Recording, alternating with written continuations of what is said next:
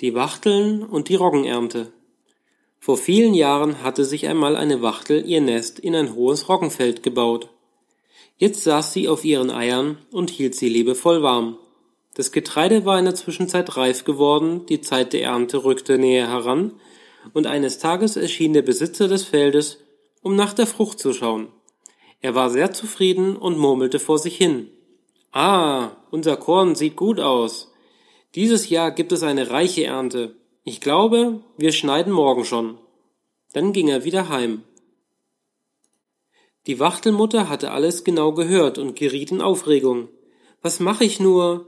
Was die Menschen nun vorhaben, gefällt mir gar nicht. Meine Kinderchen sind noch nicht einmal geboren, und auch wenn sie geschlüpft sind, brauchen sie noch einige Zeit, bis sie kräftig geworden sind. Wenn die Leute doch noch eine Weile warten wollten. Auf jeden Fall aber setzte sie sich womöglich noch fester auf ihre Eier und brütete eifrig weiter. Vier oder fünf Tage geschah nichts weiter. Die Menschen erschienen nicht, um das Korn zu schneiden. Die jungen Wachteln jedoch krochen zur Freude ihrer Mutter aus den Eiern.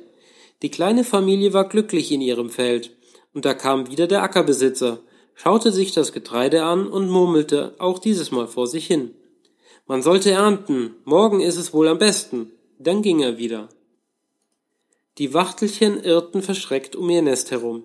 Mütterchen, was soll aus uns werden? Die Menschen werden unser Heim zerstören. Wo sollen wir dann hingehen?